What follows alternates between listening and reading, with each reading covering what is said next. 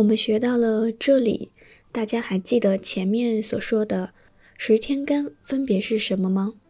我给大家几秒钟的时间去回忆一下。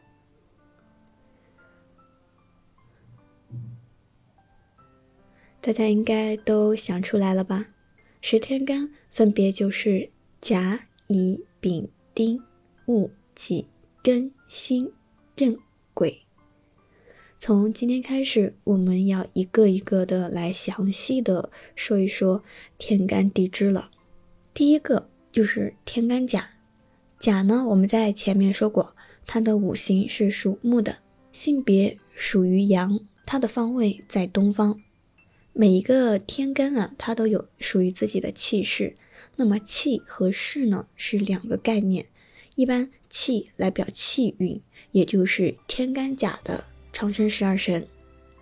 甲的长生在亥，沐浴在子，官带在丑，临官在寅，地旺在卯。以上呢，这些都是旺盛的气运。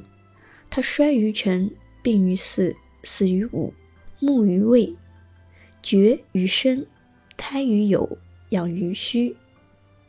以上呢，这些呢是衰败的气运。天干甲的运势，它最旺呢是在于春季的时候，次旺在冬季，夏天是慢慢的衰败。立春、立夏、立秋、立冬这四立前的十八天都是次衰的，在秋季天干甲是最衰。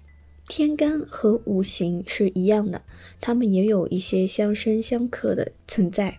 那么天干甲它是可以生丙丁巳午，壬癸亥子可以生天干甲，天干甲可以克戊己辰戌丑未，庚辛申酉，它们是克甲的。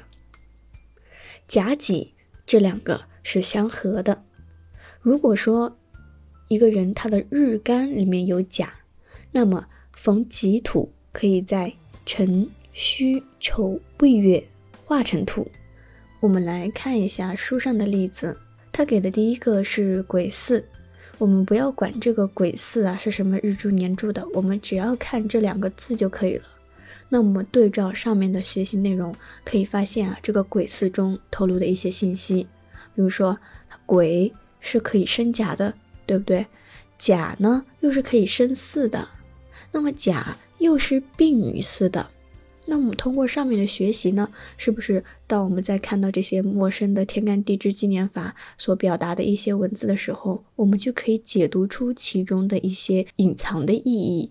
我们再来看一个例子：己未。根据上面学习的，甲是克己的，也是克未的，同时呢。甲己又可以相合，同时甲的长生十二神气运是木与未，那我们可以了解到甲逢己未，那这个就并不太好，对不对？说完了甲，我们接着来看乙。乙呢，它的五行是属木，性别是属阴，方位也是处在东方啊。乙的长生在午，沐浴在巳，官带在辰。临官在卯，地旺在寅，这些呢都是旺盛的气运。衰于丑，病于子，死于亥，木于虚，绝于忧，胎于身，养于未。那么这些呢就是衰败的一些气运了。天干乙的运势最旺是在于春季，次旺呢是在冬季，夏天就开始衰败。立春、立夏、立秋、立冬。这四立之前的十八天是次衰的，秋季是最衰。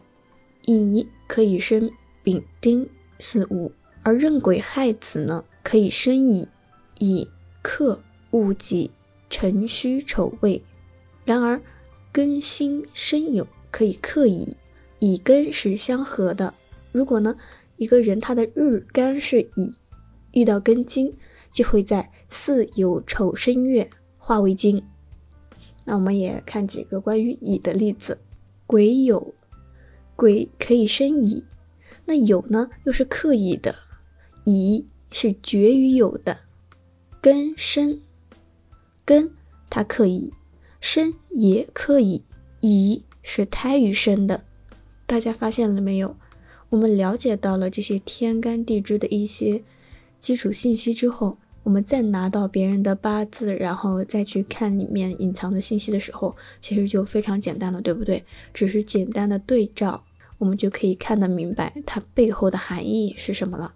那我们今天啊，就只学习甲乙这两个天干，后面呢我们再慢慢的来学习。